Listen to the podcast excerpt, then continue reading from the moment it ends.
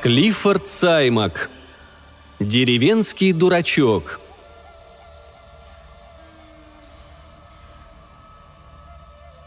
Долгое время я был деревенским дурачком, но теперь я уже не дурак, хотя меня до сих пор обзывают болваном, а то и почище. Я теперь гений, но об этом я никому не скажу. Ни за что. Если узнают, станут остерегаться – Никто не догадывается и не догадается. Я все так же шаркаю ногами. Мой взгляд все так же пуст, и речь бессвязна, как и прежде. Порой нелегко бывает помнить, что надо непременно шаркать, смотреть бессмысленным взглядом и бормотать чепуху. А иногда наоборот, с большим трудом удерживаешься, чтобы не переиграть. Главное – не вызывать подозрений. Все началось в то утро, когда я пошел на рыбалку – за завтраком я сказал маме, что собираюсь порыбачить, и она не возражала. Она знает, что я люблю ловить рыбу. Когда я рыбачу, со мной не случается никаких неприятностей. «Сходи, Джим», — сказала она. «Хорошо бы отведать рыбки». «Я знаю, где ее ловить», — сказал я. «В яме, что сразу за домом Альфа Адамса». «Сынок, не затевай ты ссоры с Альфом», — предупредила меня мама. «Если ты не взлюбил его, он надул меня, заставил работать больше, чем положено, а сам ничего не заплатил мне за это, да еще смеется». Не надо было мне говорить этого. Мама очень расстраивается, когда слышит, что надо мной смеются. «Ну и пусть, не обращай внимания», — ласково сказала она. «Вспомни, что говорил проповедник Мартин в прошлое воскресенье. Он сказал...» «Я помню, что он сказал, но все равно не люблю, когда надо мной смеются. Я не позволю смеяться надо мной». «Ладно», — с грустью согласилась мама. «Не позволяй». Я доедал завтрак и думал о том, что проповедник Мартин – мастак говорить о смирении и покорности. Но я-то знаю, что он за человек. Знаю и про его дела с органисткой Дженни Смит. После завтрака я пошел в сарай за удочкой, а Баунс прибежал помогать мне. После мамы Баунс мой лучший друг. Конечно, он не умеет разговаривать со мной – по-настоящему, но он и не смеется надо мной. Копая червей, я спросил его, не хочет ли он отправиться со мной на рыбалку. Я видел, что ему очень хочется, и пошел в дом напротив предупредить миссис Лоусон, что Баунс пойдет со мной. Баунс ведь принадлежал ей, хотя почти все время проводил со мной. Так мы и пошли. Я с удочкой впереди, а Баунс следом, словно я был важной персоной. Но Баунс все равно гордился тем, что нас видят вместе – Путь наш лежал мимо банка, и через большое окно я увидел банкира Пэттона, сидевшего за письменным столом. Вот у кого был важный вид. Да он и в самом деле был самой важной персоной в Мэпплтоне. Я убавил шаг, чтобы в волю насладиться своей ненавистью к нему. Мы с мамой не жили бы в этой старой развалюхе, где живем сейчас, если бы после смерти папы банкир Пэттон не лишил нас права выкупа закладной на наш дом – мы миновали усадьбу Альфа Адамса, у которого была лучшая ферма в городе, и о нем я тоже подумал с ненавистью, но не с такой, как о банкире Пэттоне. Адамс мне насолил поменьше, заставил работать больше положенного и не заплатил за это. Альф был рослый, хвастливый человек и, кажется, неплохой фермер. Во всяком случае, ферма приносила доход. У него был большой новый коровник, и только он мог решиться выкрасить коровник не в красный цвет, как красят все коровники – а в белый с красной полоской. Но разве бывают коровники в полоску? Сразу за домом Альфа мы с Баунсом свернули с дороги и пошли через луг к речке, туда, где яма. На другом конце луга вместе с остальным стадом пасся бык-медалист, принадлежавший Альфу. Увидев нас, он пошел в нашу сторону. Не потому, что был зол и собирался напасть на нас, а просто для порядка, на случай, если кто-нибудь вздумает сразиться с ним. Я не боялся его, потому что подружился с ним в то лето, когда работал у Альфа. Я бывало баловал его, чесал за ушами. Альф сказал, что я сумасшедший дурак, когда-нибудь бык прикончит меня. «Никогда не доверяй быку», — говорил Альф. Подойдя поближе и узнав, кто перед ним, бык решил, что мы ничего дурного ему не сделаем, и вернулся к стаду. Мы подошли к яме, и я стал удить, а Баунс поскакал вверх по речке на разведку — я вытащил несколько рыб, но не очень больших.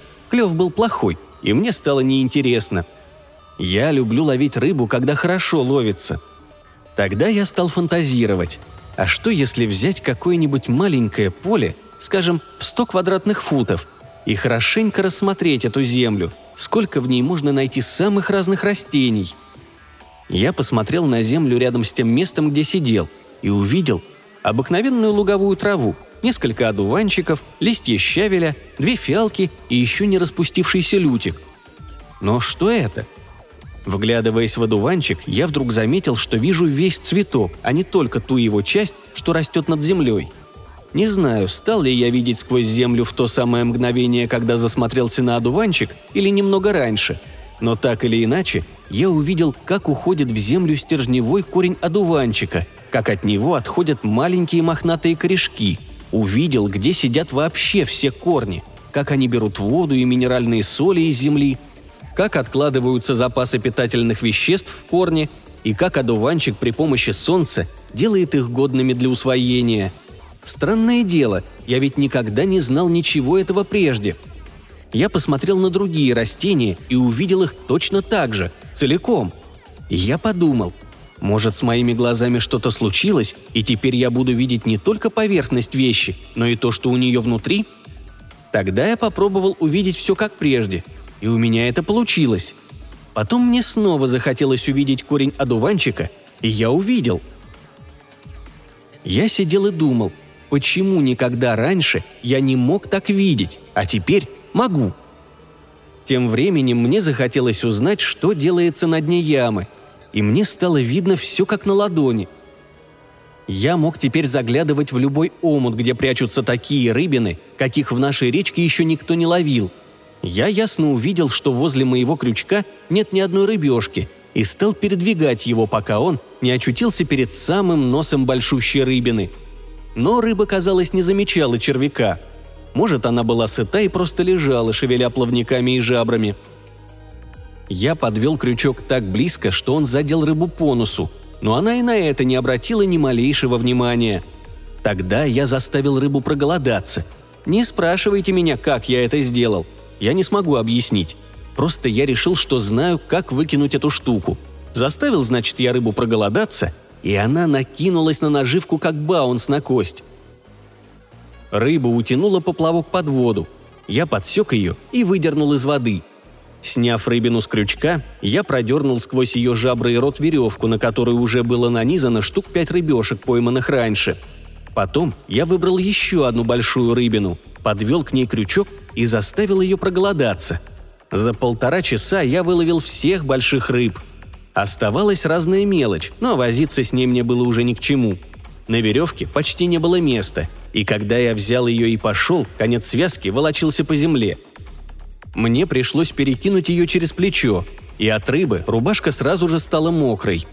Я позвал Баунса, и мы двинулись в город – Всякий, кто попадался мне навстречу, останавливался и расспрашивал, где я поймал рыбу, на что ловил, осталась ли там еще рыба или я выловил всю.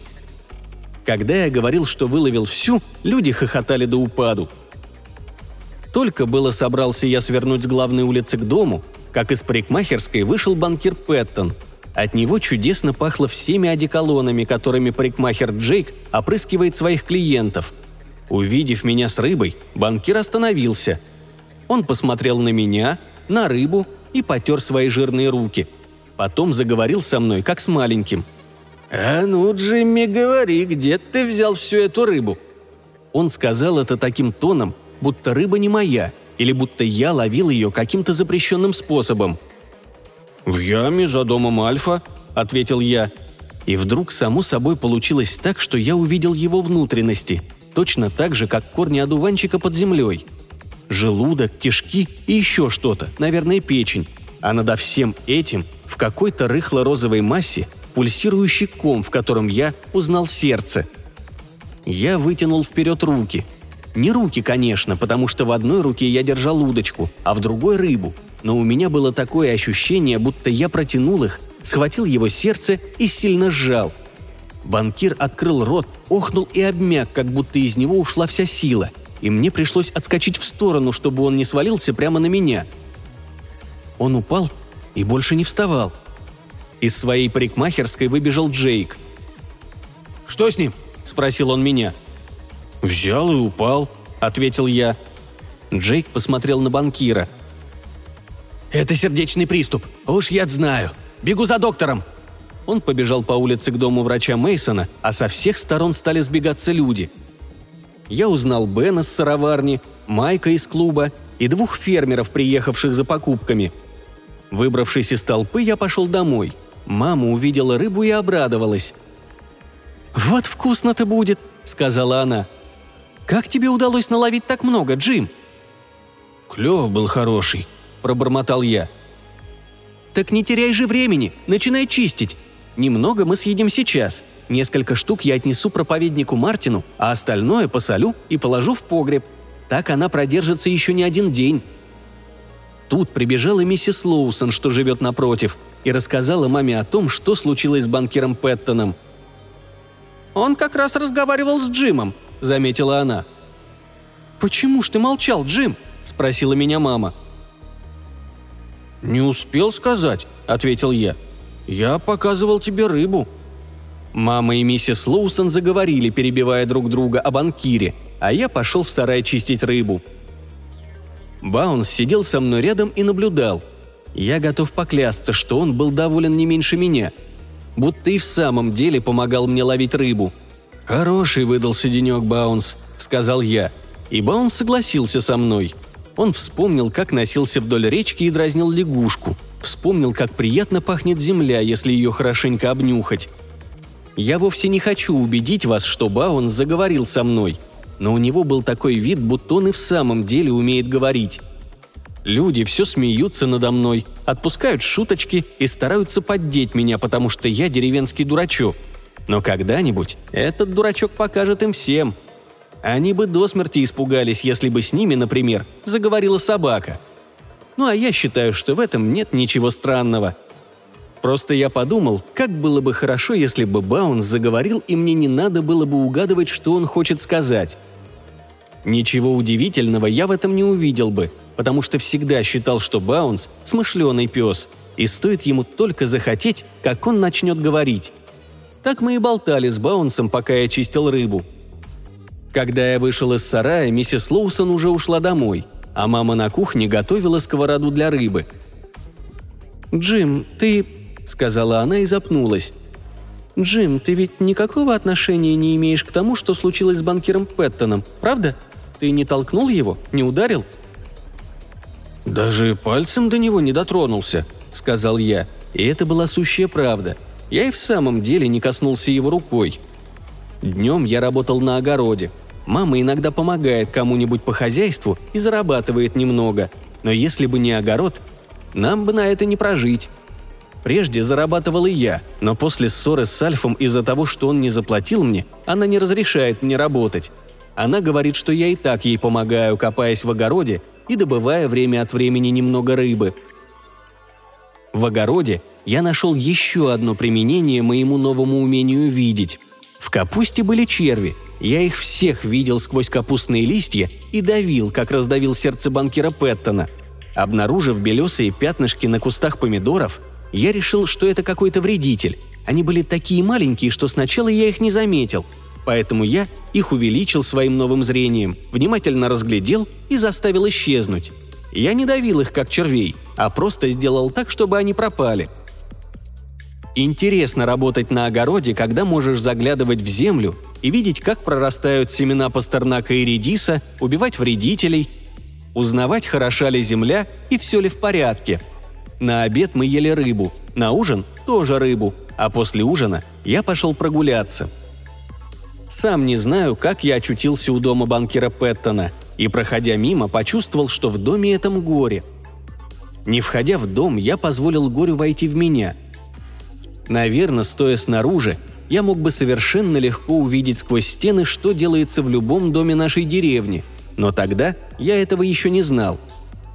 Я почувствовал горе в доме Пэттона только потому, что оно было глубокое и сильное.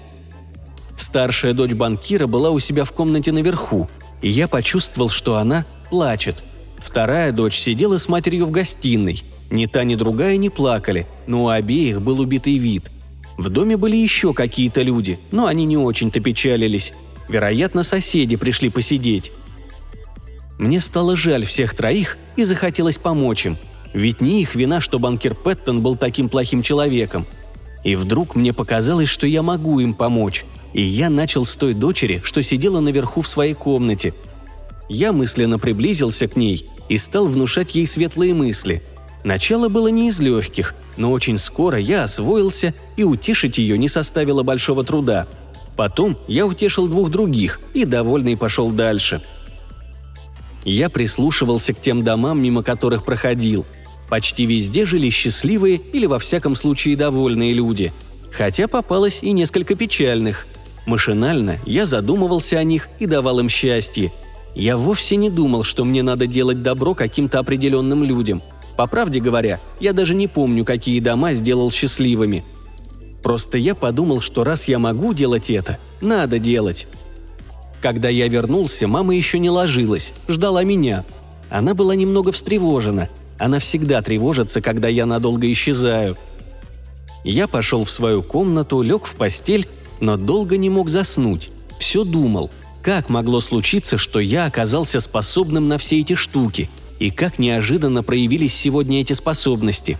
Наконец, я заснул. Умывшись и позавтракав, я вышел на улицу и увидел, что Баунс ждет меня. Он сказал, что хочет погонять кроликов, и я согласился пойти с ним. Раз теперь мы можем разговаривать, вдвоем нам ловить кроликов будет сподручнее. Забравшись на пень или на груду камней или даже на дерево, я высматриваю кролика и кричу Баунсу, куда он бежит, а Баунс мчится ему на перерез. Мы прошли по дороге, ведущей к дому Альфа, потом свернули на луг и направились к поляне на склоне холма, что на той стороне речки. Когда мы свернули с дороги, я оглянулся и снова подумал о том, как ненавижу я Альфа. И вдруг мне пришла в голову мысль. Я не знал, смогу ли я осуществить ее, но мне она понравилась. Я решил попробовать. Я перевел взгляд на коровник Альфа, мысленно прошел сквозь стены и очутился посреди сеновала. Кругом было сено, но, как вы понимаете, сам я в это время стоял на лугу рядом с Баунсом, с которым мы пошли гонять кроликов. Мне хотелось бы объяснить, что я сделал потом и как я это сделал. Да только мне самому непонятно, откуда у меня взялось все это.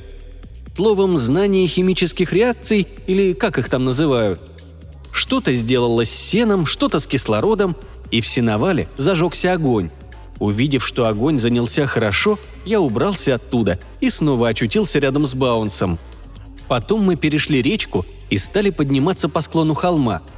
Я все оглядывался, думая, что огонь не разгорится, как вдруг из-под крыши сеновала потянулась тоненькая струйка дыма.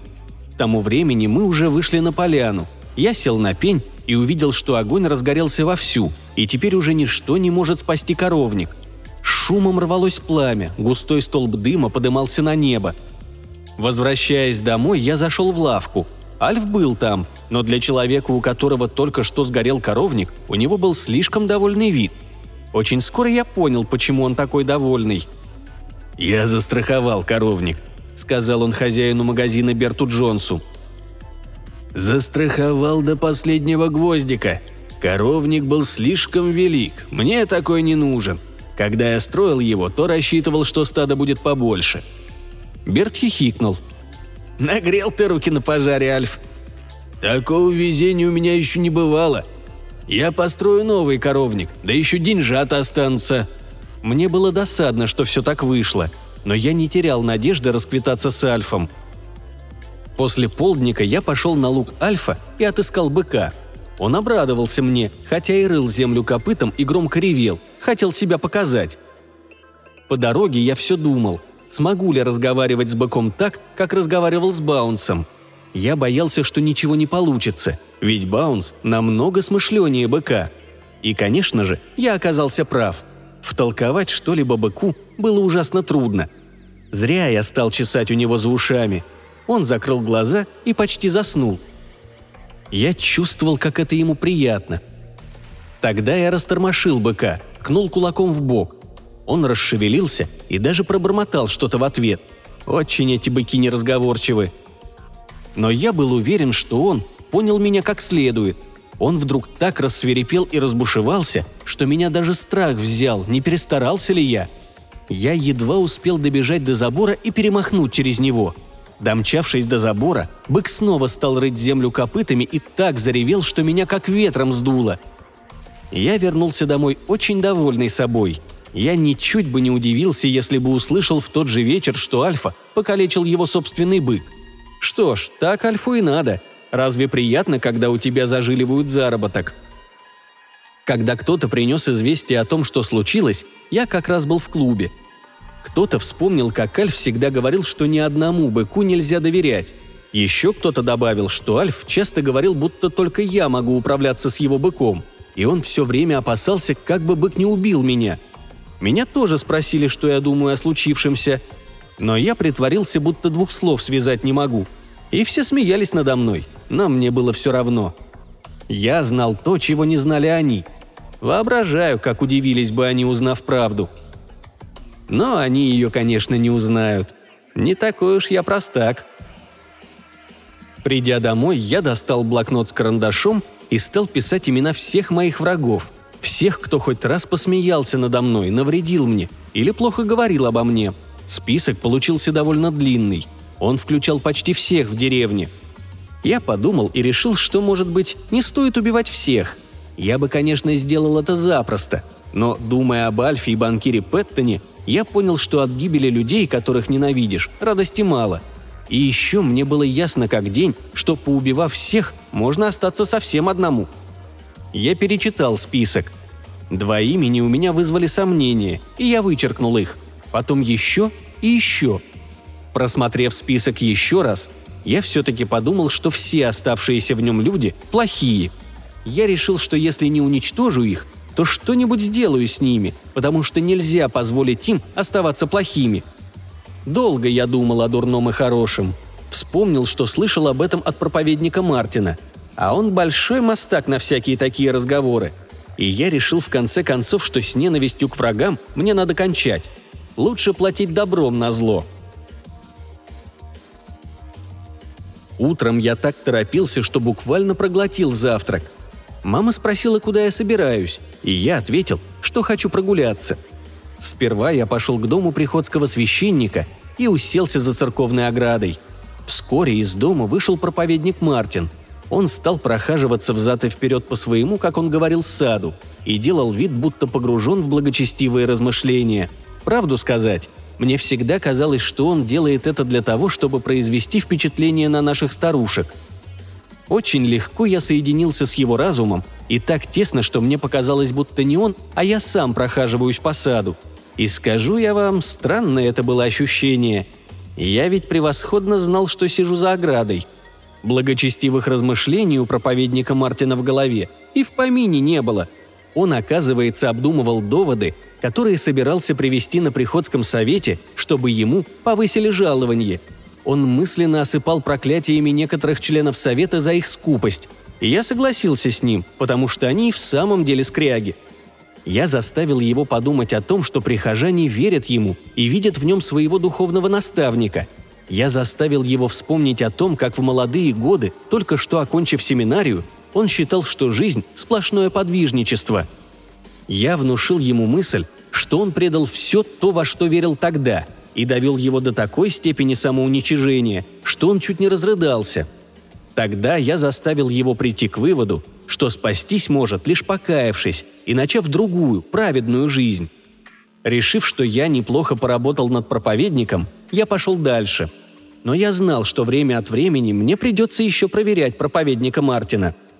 Я зашел в лавку, сел и понаблюдал, как Берт Джонс подметает пол – Пока мы с ним разговаривали, я пробрался к нему в разум и напомнил ему, что он сплошь и рядом платит фермерам за яйца поменьше положенного.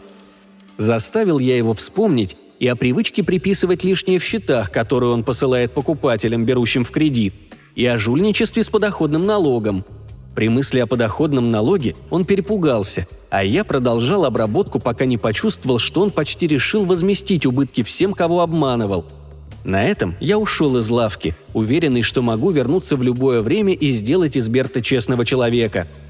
В парикмахерской я понаблюдал за Джейком, который кого-то подстригал. Меня не очень интересовал человек, которого стриг Джейк. Он жил милях в пяти от нас. а я решил пока обрабатывать жителей только нашей деревни. Когда я уходил, Джейк уже горько раскаивался в том, что увлекается азартными играми в клубе. Он был готов во всем чистосердечно признаться жене. Я направился в клуб. Майк сидел в углу и читал в утренней газете отчет о бейсболе. Я взял вчерашнюю газету и сделал вид, что тоже читаю. Майк засмеялся и спросил, когда это я научился читать. За это ему, конечно, здорово достанется. Я знал, что стоит мне выйти за дверь, как он помчится в подвал и спустит весь запас самогона в канализацию. А немного погодя, когда я еще поработаю над ним, прикроет азартные игры в задней комнате клуба. На сыроварне, куда я пошел, у меня не было возможности поработать с Беном. Фермеры везли молоко, и Бен был слишком занят, чтобы я мог по-настоящему пробраться к нему в голову – но я все-таки заставил его подумать о том, что случится, если парикмахер Джей когда-нибудь застанет его со своей женой. И я знал, что как только мы останемся с ним одни, я его обработаю как миленького. Он ведь очень труслив. Так вот все и шло. Это была тяжелая работа, и порой мне хотелось бросить ее. Тогда я напомнил себе, что это мой долг, ведь недаром мне дана такая власть. Значит, надо сделать все, что от меня зависит. Кроме того, я должен применять ее не в своих эгоистических интересах, а только на благо других людей. Кажется, я обработал в нашей деревне всех до единого.